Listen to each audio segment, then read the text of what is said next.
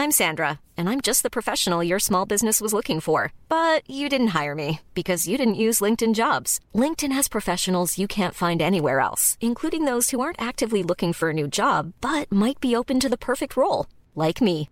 In a given month, over 70% of LinkedIn users don't visit other leading job sites. So if you're not looking on LinkedIn, you'll miss out on great candidates like Sandra. Start hiring professionals like a professional. Post your free job on linkedin.com/spoken today. Tarde a tarde, lo que necesitas saber de forma ligera, con un tono accesible. Solórzano, el referente informativo.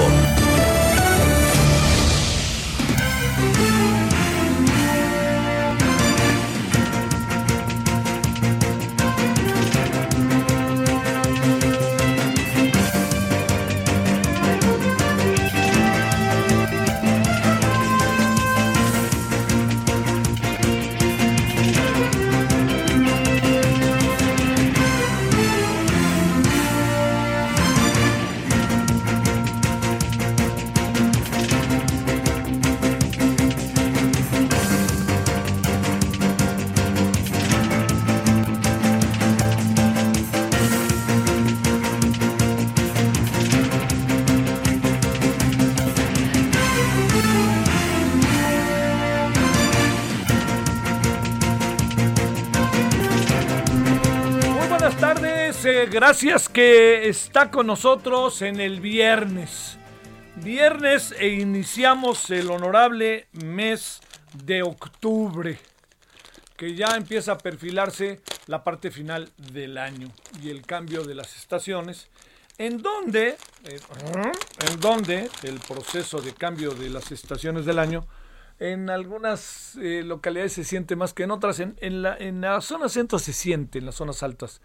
Pero en las otras es muy paulatino, ¿no? El cambio, todos lo sabemos por experiencia propia. Bueno, eh, deseando que haya tenido un buen viernes hasta ahora. Hay muchos, muchos asuntos que, que atender. Mire, me, me parece muy bien todo este asunto del Baby O. Me parece muy bien que el presidente haya dicho que haya dicho que no hay indicios de que haya sido la delincuencia organizada, que hay que esperarse, ¿no? Eh, me parece muy bien que lo haya dicho, por más que especulemos muchas cosas, pero fíjese, ¿eh? fíjese, que el presidente lo anote también en su, en su haber. La misma manera que dijo de esto debe de decirla de muchos otros casos, ¿eh? en donde anda responsabilizando antes o dice, pues, ¿para qué se meten en eso? etcétera, y bien a bien no se sabe realmente lo que pasó. Entonces este es un momento como para que, así como se asumió hoy con este tema, que entiendo que puede tener muchas vertientes, cambio de gobierno, en el Acapulco, cambio de gobierno en el Estado, etcétera, y se pueden decir muchas y muchísimas cosas. Lo que sí le acabo por decir es que no perdamos de vista que lo que hoy el presidente dijo pues es atemperar las cosas, ser prudente, cuidadoso, porque no sabemos qué pasó. O sea, el señor dueño del lugar dice que allá en el Baby O, este, lo que acabó pasando fue que una, este, unas personas, y se ve claramente que unas personas, ya lo vimos, entraron a, a las, al, al este entraron al, eh, al Baby O y claramente se ve como este avientan ahí, tiran gasolina, presumimos, o algo así, y vamos, nos prende el fuego y órale, se alcanza a ver clarísimamente, le demos vuelta. Bueno, ese, ese asunto es una mucho, mu- es una muy interesante forma de abordarlo. Y por lo tanto, esta forma muy interesante, importante, prudente de abordarlo, pues hay que extenderla a muchas otras cosas. ¿Sabe que atemperaríamos los ánimos muchas veces? Porque luego, mire, a ver, le diría el, el caso de los científicos, si nos atenemos al aspecto estrictamente judicial, pues usted y yo sabemos que no ha pasado a más, porque tuvieron que incluso todo indica echarse para atrás y buscar nuevos cargos en contra de los 31 científicos. Y entonces además también se ve que han echado a andar la caballería en algunos medios y portales, ¿eh? que acaban diciendo recibieron dinero acá. Y ahora también salió que la casa de Durazo la utilizaban los, este, los, eh, los científicos. Yo, yo diría, pues hubiera sido bueno tocarle la puerta a los científicos para ver si es cierto la denuncia que hacía una mujer respecto al tema. Entonces son, son muchas cosas, ¿no? Muchas, muchas cosas que yo creo que eh, le, dan a uno un alto en el camino que, que ayuda. Entonces lo que hoy el presidente planteó a mí me parece que está muy bien, por más que estemos pensando si sí o no, sí o no, ya sabe, ¿no? De que si sí o no son este, responsables. Este, hay una participación del sector este, de, de, lo que es la delincuencia organizada o no, ¿no? Porque además hay otro dato que le podría incluso acabar dando razón al presidente en algún sentido. ¿Sabe cuál es? Pues el hecho que resulta que el señor, que, que el señor asegura, el dueño, que nunca, nunca, sí, así se lo digo, que nunca habían tenido un incidente o que les pidieran derecho de piso. Bueno, todo esto forma parte de la agenda que se va construyendo a lo largo del día y hoy traemos eh, buenos, buenos asuntos porque, mire, eh, por lo pronto tenemos aquí ya la, la ya echado a andar este, algunos gobiernos estatales de los cuales hemos estado hablando que ya están tomando posesión, algunos de ellos. Hoy fue una fecha importante, eh, bueno, yo diría que muchos en, en la República Mexicana, en los estados de la República Mexicana, han de pensar eh, bueno, ¿por qué de repente hablamos tanto de la ciudad en, los procesos electorales? Pues por algo muy importante, porque nosotros tenemos muy poco tiempo con los procesos electorales, a diferencia de todos los estados del país que tienen elección para gobernador, etcétera. Aquí en esta ciudad, el regente de la ciudad lo ponía el presidente y los delegados los ponía el jefe de gobierno, no, bueno, el regente y desde el 97 que ganó el ingeniero Cárdenas de manera mucho, muy significativa, las cosas empezaron a cambiar y el ingeniero Cárdenas y empezaron luego las, las, este, las elecciones para delegación y ahora son elección para jefe, para jefe de gobierno y elección para las alcaldías, este, para todo lo que conlleva el, desarrollo de, la, de la Ciudad de México. Bueno, este, entonces hoy ha habido muchos, pero muchos, eh, muchos cambios de muchas cosas. Eh, para que también tomemos en cuenta que lo que hay aquí de fondo, que yo creo que no se puede por ningún motivo pasar por alto, es que en este cambio de gobiernos vamos a entrar en una, en una situación, créame, profundamente delicada, que es que debido a que las, el desarrollo de los procesos eh, gubernamentales son cargados de críticas y luego cargados de corrupción y cargados de muchas cosas, pues entonces hay que volver a empezar de cero, ¿no? Y eso, eh, no siempre, pero hay que volver a empezar de cero, por lo menos en términos de estrategia, porque empezando de cero dicen, ya ven, miren cómo me dejaron todo, y entonces empiezan a, la verdad que a curarse de, de en salud los que llegan o las que llegan, porque miren qué trabajo me ha costado, ¿no? Hoy leía una delegada, en un 18 meses vamos a mejorar la seguridad. Señora alcalde, este, no recuerdo bien, perdón, de qué delegaciones, pero la señora alcalde que dijo eso, yo diría, no perdamos de vista, por favor, que esa señora alcalde que dijo eso es lo mismo que dijo su antecesor y el antecesor y el antecesor.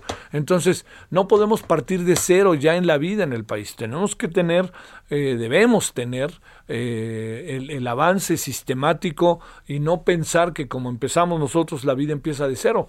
Un poco eso le pasa al gobierno federal, ¿eh? aunque de repente las, las, reminiscencias del gobierno federal tienen que ver con los 70, ¿no? Eh, que eso hace un poquito como diferentes las, las cosas. Pero este, eh, así como, como vamos, así le diría, por ahí andan algunos asuntos. Mañana es 2 de octubre, yo le diría que no, no perdamos este, por ningún motivo de vista esta fecha.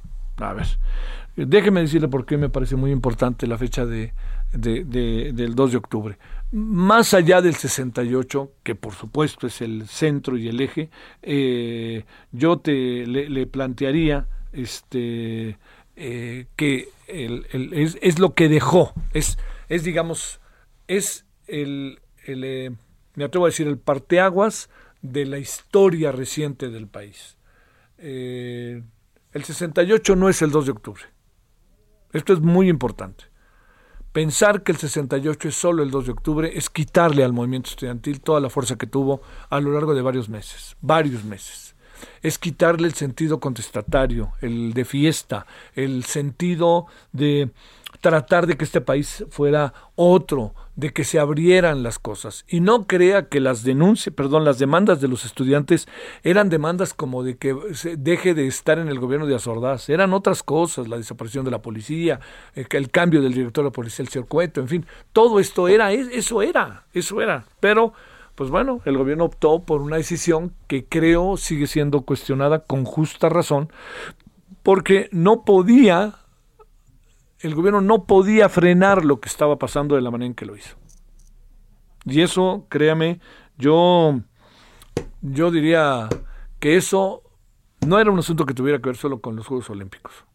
Claro que estaban ahí por medio, pero el gobierno dijo esto yo no lo puedo tolerar, porque incluso los estudiantes dijeron, estamos dispuestos a hacer una tregua durante los Juegos Olímpicos y nos vemos al rato.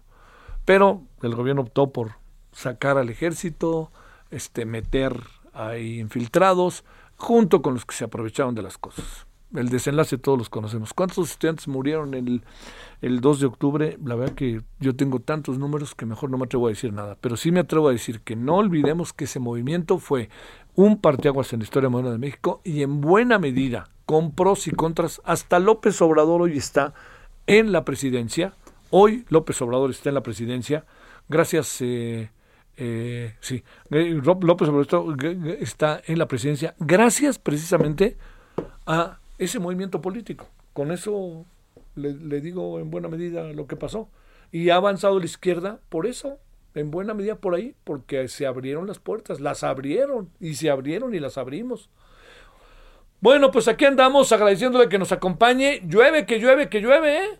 Ahí donde yo he estado y he caminado hoy todo el día desde las, ¿qué será? Como desde la una y media, dos, no ha dejado de llover y ahorita chispea y anda que pum, pum, pum, pum, ya ve cómo es eso. Bueno, yo espero que vaya pasando buen fin de semana, le agradezco que nos acompañe, muy buenas tardes, Heraldo Radio 98.5, su servidor Javier Solórzano y vámonos. Solórzano, el referente informativo.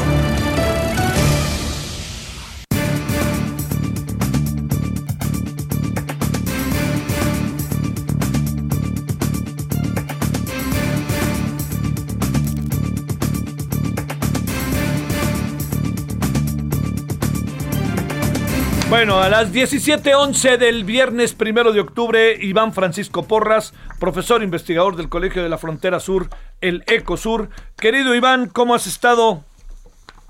Hola Javier, buenas tardes, muy bien, gracias. Yo soy el agradecido que estés con nosotros. ¿Cómo van las cosas? A ver, resumamos si te parece, ¿cómo van las cosas?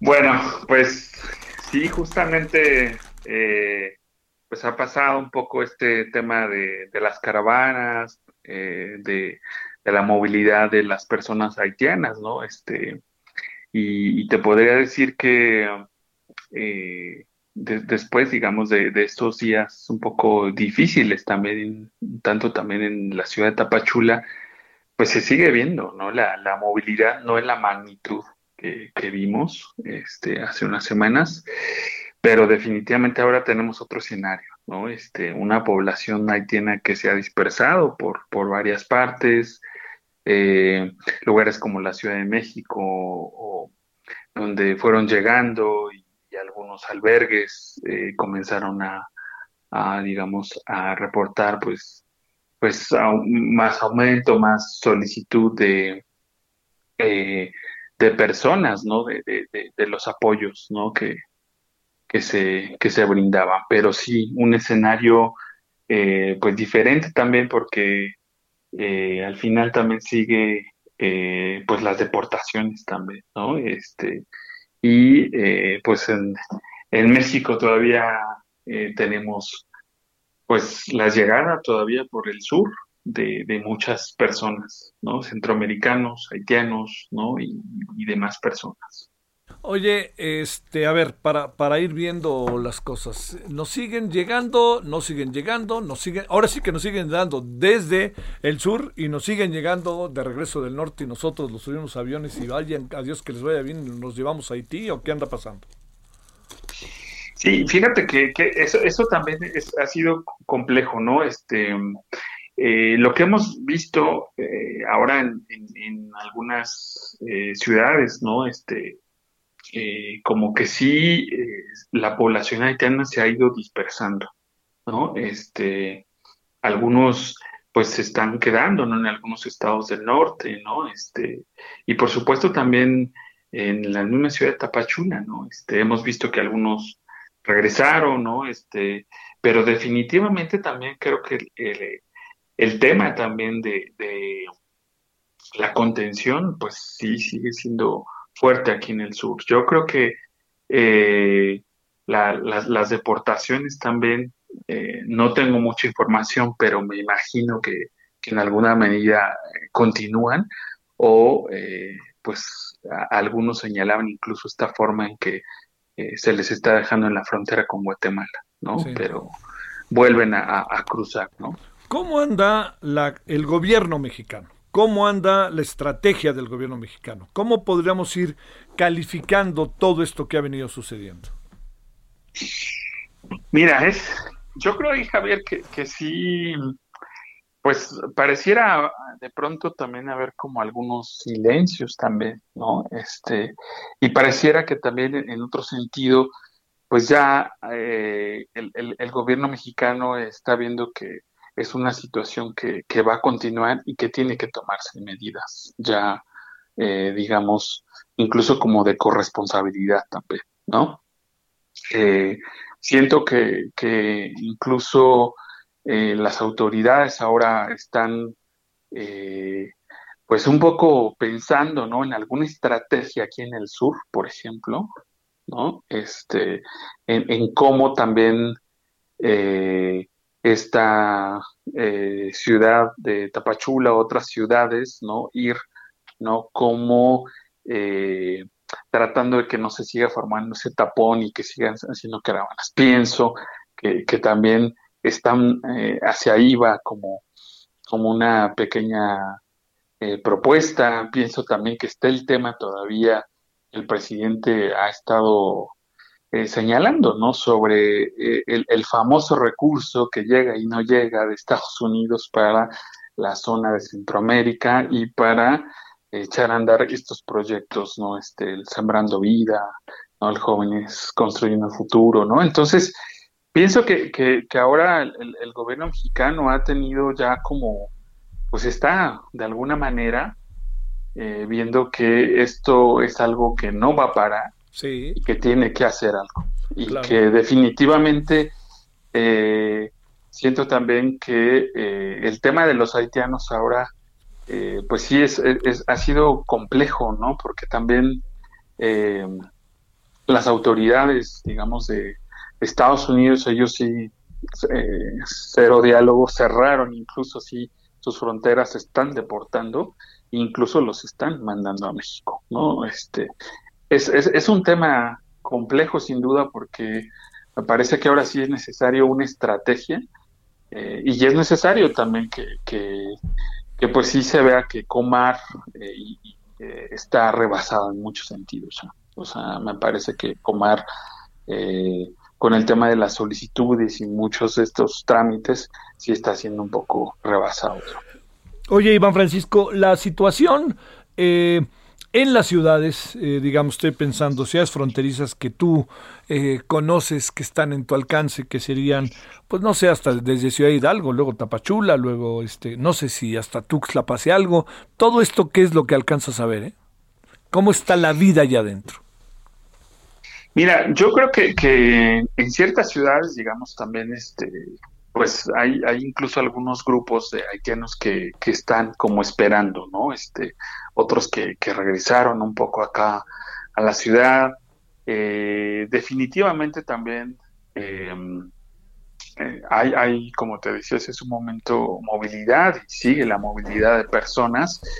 Eh, creo que también algo que, que de alguna manera también pues se vio mucho ahora con, con, con el tema de, pues las caravanas también siento que ahora un mayor control, el tema de, un control, digamos, eh, de parte del instituto, aunque, aunque, digamos, las personas siguen pasando. Vemos a veces más como yo eh, estuve, hice un recorrido, ¿no? En el, en el transporte público y sí observaba a veces una cierta hostilidad también de los agentes del instituto al pedir a todos eh, como una identificación oficial, eh, bajar, digamos, a, cualquier emigrante que, que, no esté o que no compruebe su, estancia legal, digamos, eh, en un sentido un poco más hostil, me parece, pero definitivamente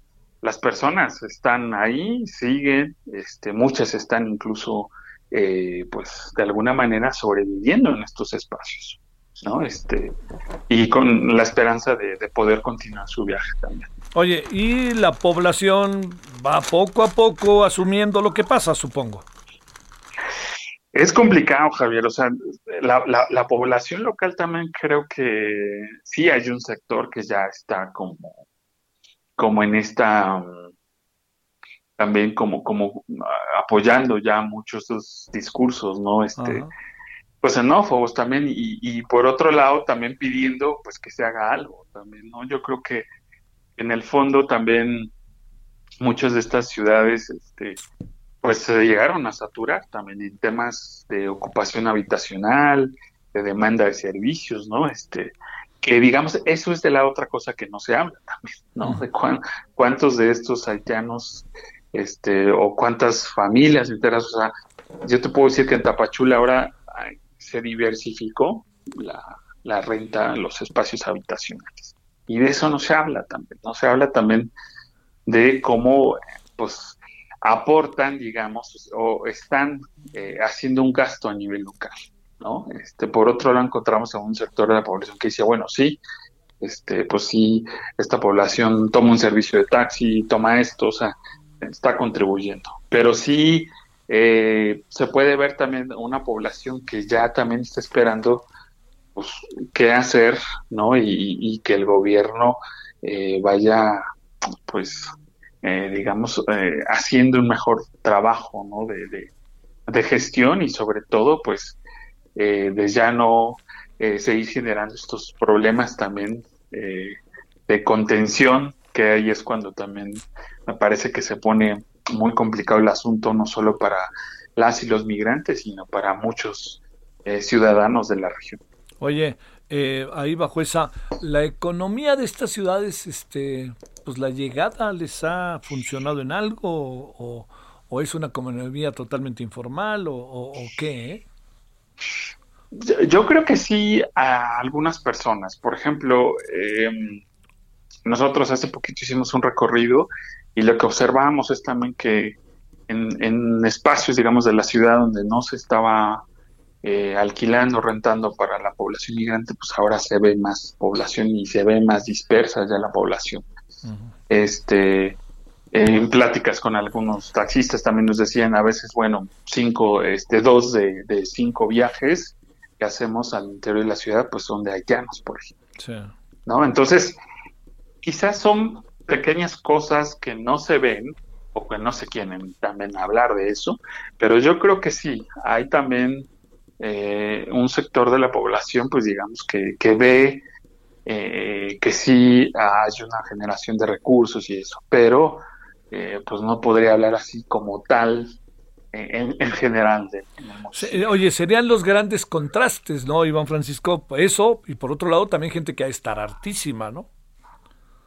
Sí, por supuesto, porque lo que te comentaba hace un momento, también mucha gente también está pidiendo ya como una intervención, intervención más eh, severa, digamos, de las autoridades, ¿no? De, México, ¿no? Pero creo que eh, sería interesante ver también que, esto, que, que, está pasando en el corredor de Centroamérica, también, porque, por ejemplo, en el caso de Panamá, en el Darién, ahí eh, sería interesante ver también cómo, este, el caso Panamá, por ejemplo, cómo que, cuáles son también muchos estos discursos, estereotipos que se está generando y por supuesto también en el mismo corredor centroamericano.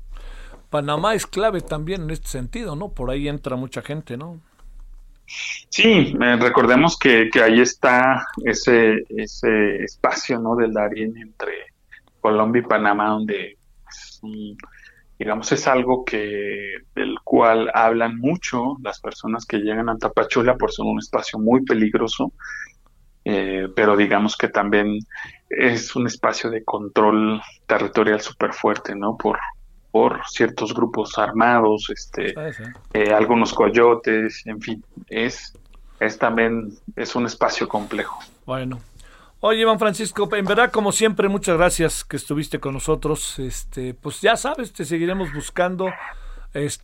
estén las cosas como están o se transformen. De las dos maneras es algo importante a seguir, ¿no? Gracias, muy buenas tardes. Gracias, Javier. Hasta luego. Hasta luego. Bueno, ahora 17.24 en la hora del centro, casi 25. Vamos a una pausa. ¿El Papa pidió perdón o no en la carta? Agustín Gutiérrez dice que no. A ver qué nos dice Bernardo Barranco. El referente informativo regresa luego de una pausa. Estamos de regreso con el referente informativo.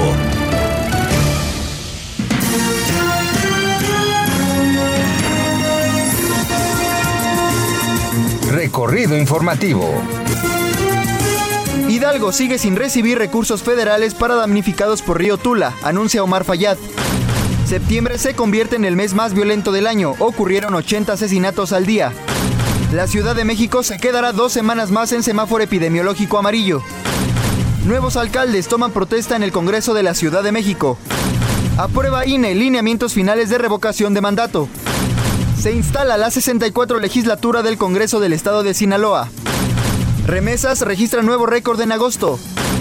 Jalisco reporta un incremento de 30.6% en sus exportaciones durante el segundo trimestre de 2021. Jesús Nader rinde protesta como presidente municipal de Tampico. Esperamos sus comentarios y opiniones en Twitter. Arroba Javier Solórzano. Arroba Javier Solórzano.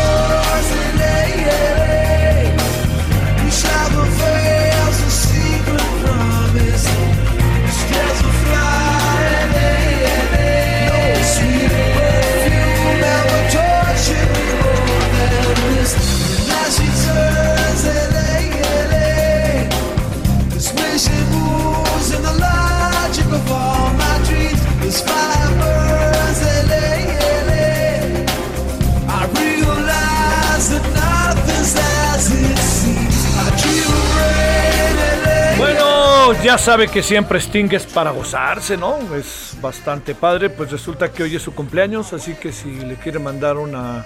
Eh, hoy, es hoy, primero de octubre, ¿no? Hoy es primero de octubre, ¿no? Entonces, ¿qué?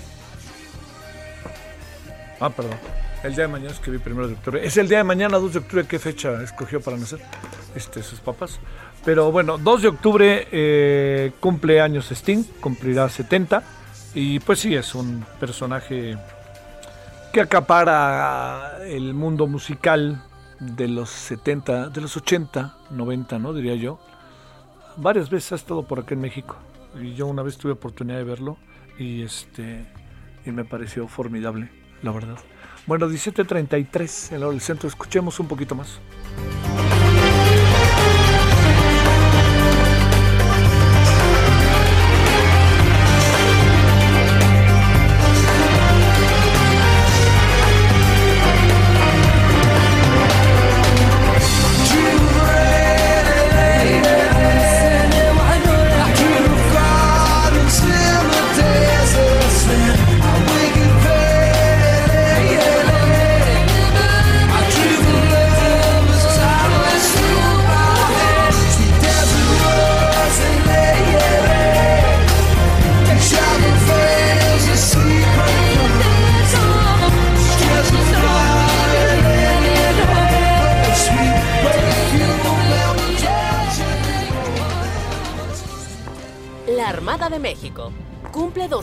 200 años al servicio de la paz y el desarrollo de México. Desplegando todo el poder naval, en el mar, en el aire y en la tierra. 200 años defendiendo a la población de México. Ayudando en la adversidad. Protegiendo la seguridad y la vida. 200 años protegiendo la nación. Una armada que nació para servir a México. Gobierno de México. Solórzano, el referente informativo.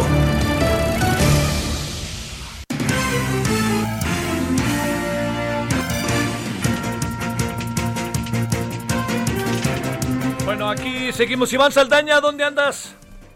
Javier Auditorio, buenas tardes. Siguiendo las actividades del gobierno capitalino, hoy en su conferencia de prensa, la jefa de gobierno, Claudia Sheinbaum, habló por lo menos de tres temas bastante relevantes, Javier. Uno eh, dijo que pues la Ciudad de México, señalaron que la Ciudad de México está o se queda a un punto porcentual de pasar al color verde en el semáforo epidemiológico COVID, que significa el nivel de bajo riesgo en la pandemia, eh, pero eh, pues dijo, nos quedaremos, eh, señaló Eduardo Clark, director general del Gobierno Digital de la Agencia Digital de Innovación Pública el Gobierno Capitalino, dijo continuaremos en semáforo amarillo por lo menos dos semanas más, quedamos en 11 puntos, es decir, a un punto del verde, estamos muy cerca, le, se le cuestionó en la conferencia de prensa también eh, qué indicadores son los que debe de debe mejorar la Ciudad de México, dijo básicamente eh, pues en, en, los que tienen que ver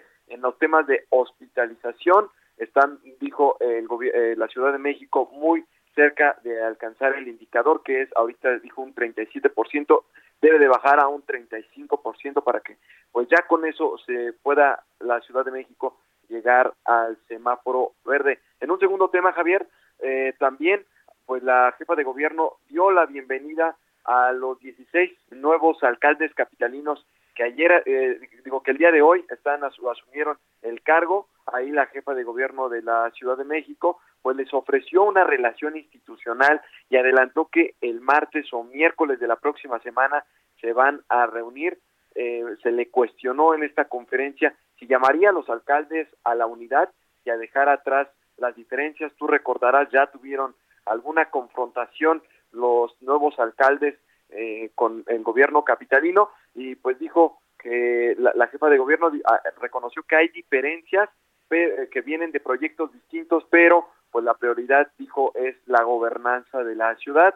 Y pues ya en la, en la próxima reunión de la próxima semana, pues les va a plantear diversos temas en la reunión del Cabildo, eh, por ejemplo, sobre todo el tema de cooperación en temas de seguridad y también el tema de el Consejo de Protección Civil, muy importante para la Ciudad de México, en, sobre todo en, ante los sismos que se han registrado en los últimos años. Y pues un tercer tema, por último, Javier también le preguntaron su opinión sobre eh, la reforma eléctrica del presidente Andrés Manuel López Obrador.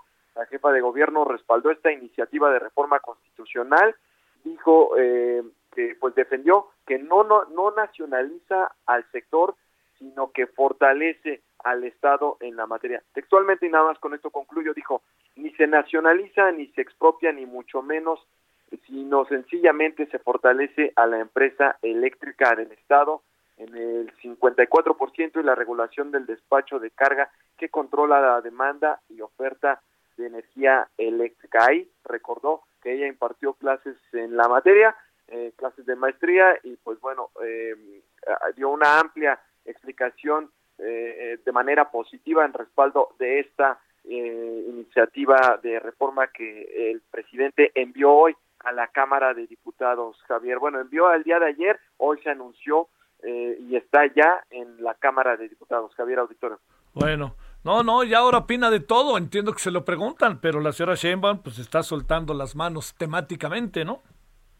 Sí, efectivamente, eh, muy raro ver a un gobernador, algún, eh, en este caso jefe de gobierno, pues eh, que se meta a un tema de este de esta magnitud, que es un tema federal y pues bueno, dio una amplia explicación y de hecho hasta aprovechó para recordar que ella impartió clases sobre el tema. Bueno, pues sí, es nadie duda de su capacidad en términos de académica de la UNAM. Eso creo que podremos decir muchas cosas, pero ese tema no. Bueno, vámonos a las 17.39 en hora del centro. Gracias, Iván. Buenas tardes. Bueno, a ver, cuéntanos, Francisco Nieto, ¿dónde andas? ¿Qué tal? Muy buenas tardes. Pues hoy el presidente Andrés Manuel López Obrador presentó la iniciativa constitucional para fortalecer a la Comisión Federal de Electricidad y también eh, contempla pues esta iniciativa la explotación y el aprovechamiento de litio desde Cuernavaca el presidente explicó que esta iniciativa fue enviada a San Lázaro busca evitar que suba el precio de la energía eléctrica y ahora se pretende que la CFE y sus plantas ya no estén subutilizadas aseguró que en otros gobiernos en el pasado se intentó arruinar convertir en chatarra las plantas de transmisión de energía y ahora se pone pues por delante el interés del pueblo fortaleciendo a esta empresa eh, pública y lo que llamó la atención, bueno, lo anunció también desde la semana pasada que se exploraba incorporar en esa iniciativa pues el tema del litio, la explotación y la de los recursos de este, de este mineral. Adelantó que sí, que va a contemplarse en esta iniciativa y que eh, va a ser parte de lo que haga la nación, eh, es decir, el litio que hay en el subsuelo de la patria, dijo el presidente, es de todos los mexicanos. El presidente recordó, también ahí estuvo el, el secretario de Gobernación, Adán Augusto López, que eh, eh, pues que hay esta intención, eh, que hay ocho, al menos ocho empresas con la intención de que de participar en este nuevo negocio.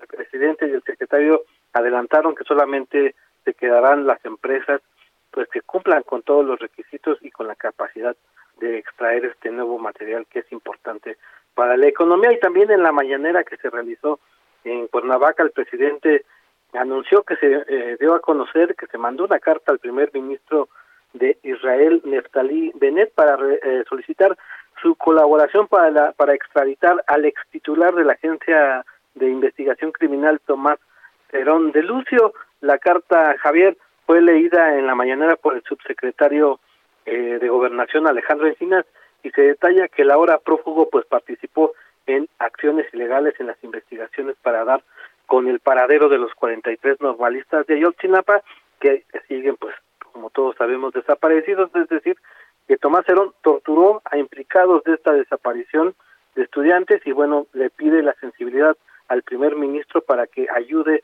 pues con este tema de eh, extraditar a Tomás Herón de Lucio y también se le preguntó al presidente sobre lo que dijo el expresidente de España, José María Aznar, respecto al perdón solicitado por el gobierno de México por las atrocidades cometidas en la conquista, eh, eh, pues hay que recordar que Aznar pues se burló de este perdón, incluso eh, hizo ironía sobre los apellidos del presidente López Obrador.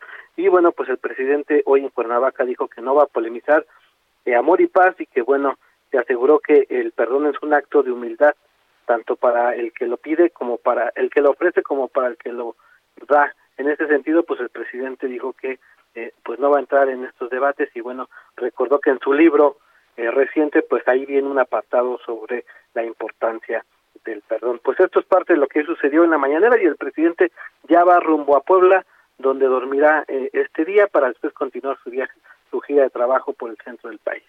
Bueno, a ver, este, Dijo que Cuauhtémoc no está solo, ¿verdad? Sí, hubo un espaldarazo eh, pues muy claro al gobernador de Morelos, se le preguntó especialmente la prensa local de, Morelos, le preguntó al presidente que cómo veía el desempeño del gobernador, especialmente en temas de seguridad, hay que recordar que han, sucedido cosas pues trágicas en, en, en, en el estado, como este linchamiento en Huitzilac, el presidente pues dijo que tiene Cuauhtémoc Blanco pues todo el respaldo de la federación y que ha hecho pues un buen trabajo. Bueno, este, pues este, eso es lo que dice el presidente, pero no eso dicen los morelenses, es cosa de ver ni más ni menos este las las eh, todo lo que tiene que ver con las encuestas de popularidad y de este de, análisis, ¿no? Sobre lo que hace y a ver otra cosa, eh, ahí yo ando medio ocho bolas, a ver si tú Francisco puedes aclarar. ¿Por qué el presidente manda la carta? ¿No debería ser la Cancillería? Y segundo, ¿no está haciendo culpable al señor este, eh, Tomás Herón de Lucio siento que el señor Tomás Hernández Lucio no hemos escuchado su versión. O sea, bien podrá decir que se le llama la justicia, ¿no? Porque se le acusa, porque ahí hay, está como hechos, hechos dados, ¿no? Y pues hay que esperarse, ¿no? Bueno, o, la, verdad que lo digo después del tono matutino de no me voy a, este, lo del Baby O, eh, tenemos que esperarnos para ver exactamente qué fue. Y en otros, pues sí, corro, vuelo y me acelero, diría pues este, el mismísimo Timbiriche, ¿no? Es correcto, pues sí, fue raro que el subsecretario eh, de Gobernación, Alejandro Encinas, haya leído el contenido. Bueno, se entiende que él está llevando pues la investigación, pero como tú lo has dicho, pues sería la Cancillería, en este caso el canciller Marcelo Ebrard, quien debería pues, estar dando esta información y a través de la Cancillería pues dando el respaldo para que se concrete esta extradición, que sí, pues todavía no conocemos la versión de eh, Tomás Cerón, pero bueno, ya, ya hay una idea de que pues que eh, torturó y que debe eh, hacerse cargo de esas torturas aquí en México, Javier. Bueno, te mando un saludo, Francisco Nieto. Buenas tardes. Vámonos a Hidalgo, José García, cuéntanos qué pasa por allá además de llover. ¿Qué tal, Javier? Un saludo a ti y a todo el auditorio. Pues comentarte que a un mes de las inundaciones en la zona de Tula, por el desbordamiento del río, el gobernador del estado de Hidalgo, Omar Fayad Meneses, señaló que hasta el momento no han recibido recursos económicos federales para apoyar a los damnificados por el desastre hidrometeorológico. Y es que el mandatario estatal pidió la revisión de fondos eliminados como el Fondo Nacional de Desastres Naturales para acelerar la llegada de recursos económicos y atender a los damnificados, pues hasta el momento solo han operado con recursos estatales.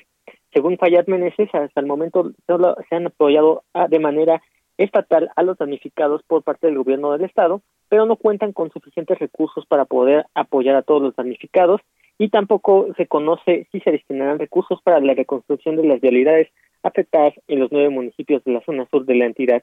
Comentarles también que hasta el momento pues únicamente eh, se, han, se han recibido recursos por parte de las participaciones y aportaciones conforme a la fórmula de distribución pero pidió que también se revise esa condición, ya que los fondos que se eliminaron, pues ahora no se puede acceder a otros recursos federales para atender este tipo de circunstancias. Y dijo que se debe revisar, ya que hasta el momento, pues la federación se queda con el 80% del presupuesto, mientras que el 12% se destina a los estados y apenas el 8% a los ayuntamientos del país. Añadió que hasta el momento pues se ha solicitado el, el, apoyo por parte del gobierno federal para atender a las personas afectadas por las inundaciones del pasado 7 de septiembre, donde todavía se encuentran en albergues temporales y se mantienen las lluvias por el incremento del cauce del río Tula. Es la información que tenemos hasta el momento, Javier. Sale, muchas gracias y buenas tardes, José. Gracias, buenas tardes. 17:47 en la hora del centro. Solórzano, el referente informativo.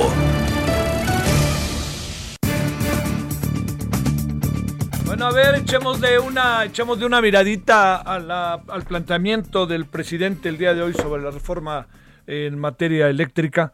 Eh, si le parece, le hemos pedido a Claudio Rodríguez Galán, abogado experto en energía y socio de la práctica de energía de Thomson Knight, para hablar de ello. Bueno, primero, ¿qué es lo que piensas?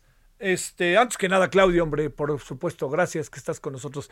Pero ¿qué es lo que piensas? Dicen que no se trata de estatizar ni cosa parecida, que no es un monopolio del Estado por lo menos así lo dijo este hoy interpretando la jefa de gobierno, pero ¿qué hay?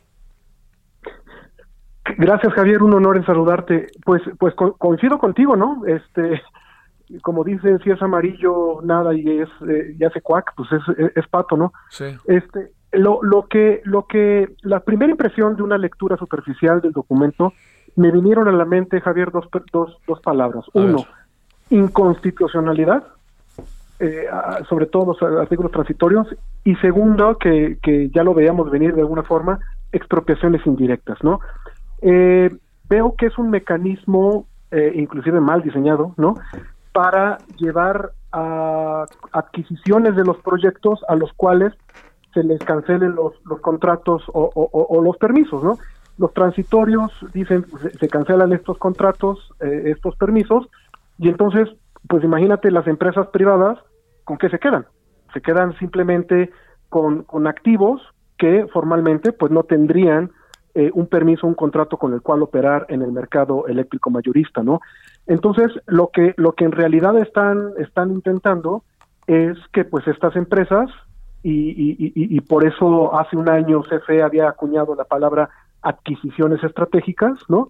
este, los lleven, los lleven a, la, a la opción, que no sería opción, de eh, vender, vender sus activos a la Comisión Federal de Electricidad, lo cual está regulado en los tratados internacionales y se llaman precisamente, como dije, expropiaciones indirectas, ¿no? Em, y, fortalecer a la CFE de una forma como, como pocas veces se ha visto, porque inclusive antes de la reforma energética de Peña Nieto, recordemos que eh, aún con la reforma energética de Peña Nieto, quiero decir, la Comisión Federal de Electricidad eh, era una empresa productiva del Estado y regulada por, el misma, por la misma Comisión Reguladora de Energía. Ahora desaparecen los órganos reguladores y la Comisión Federal de Electricidad se queda no solo como el único o realmente el, el, el, poder monopólico, sino también como un ente regulador de, de todo el mercado eléctrico. Uy, uy, uy, uy. A ver, eh, ¿qué, ¿qué, dice la empresa privada? Porque le van a pasar por encima en muchas cosas, cómo ven las cosas, se van a parar, hay que ver qué se discute, qué esperan que pueda cambiar en el, en el Congreso ante la presentación de la reforma. ¿Cuál es la Cámara de Origen? ¿Cuál va a ser la Cámara de Diputados? Sí, ¿verdad?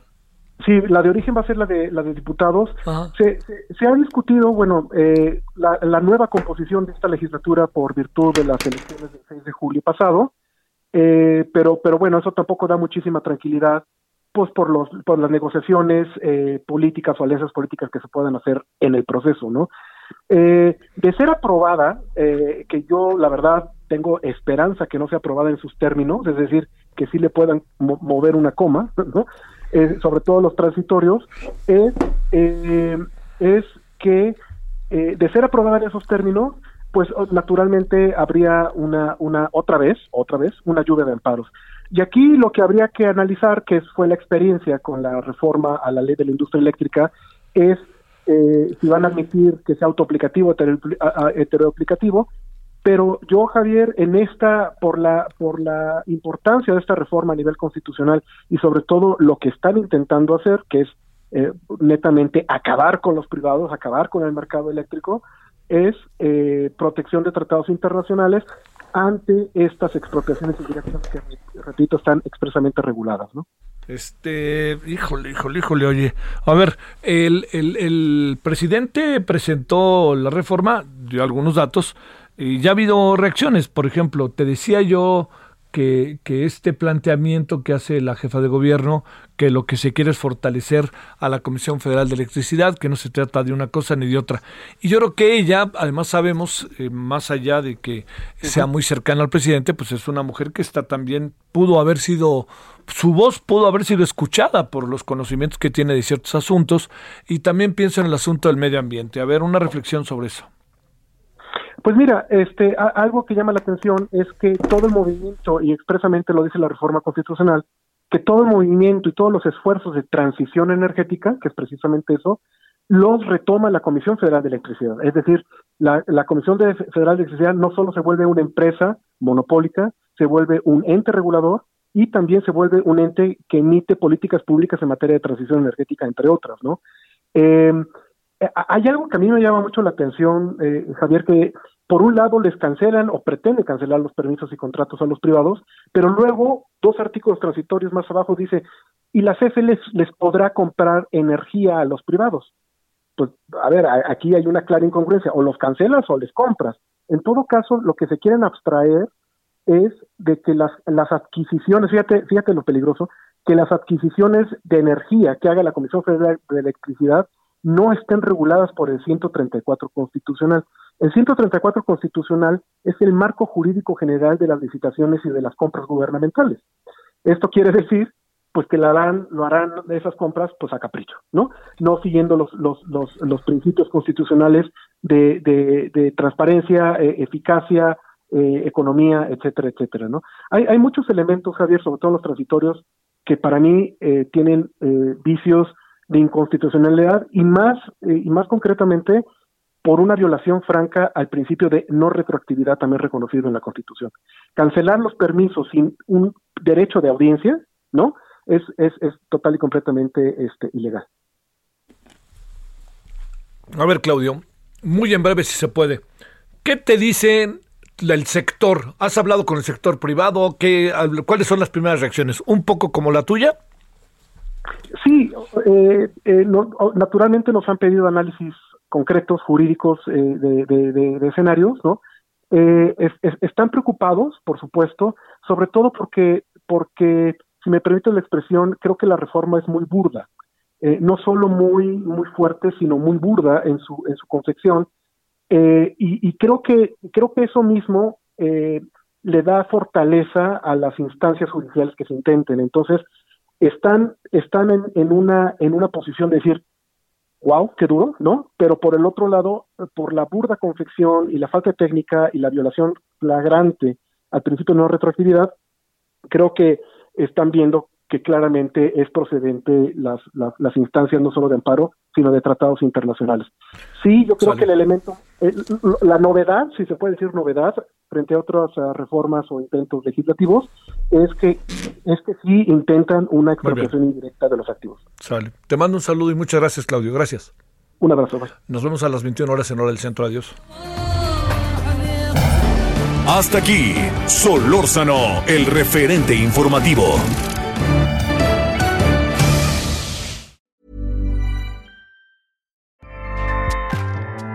ACAST powers the world's best podcasts. Here's a show that we recommend. The Real Housewives is a guilty pleasure for most, but if you're looking to not feel guilty about that pleasure, tune in to Everything Iconic with me, Danny Pellegrino, where I break down all the messy moments and behind the scenes antics of Bravo's popular franchise. And on Everything Iconic, I also interview celebrity guests like Kelly Ripa, Kiki Palmer, Drew Barrymore, Cameron Diaz, and more about their guilty pleasures, their past work, and so much more.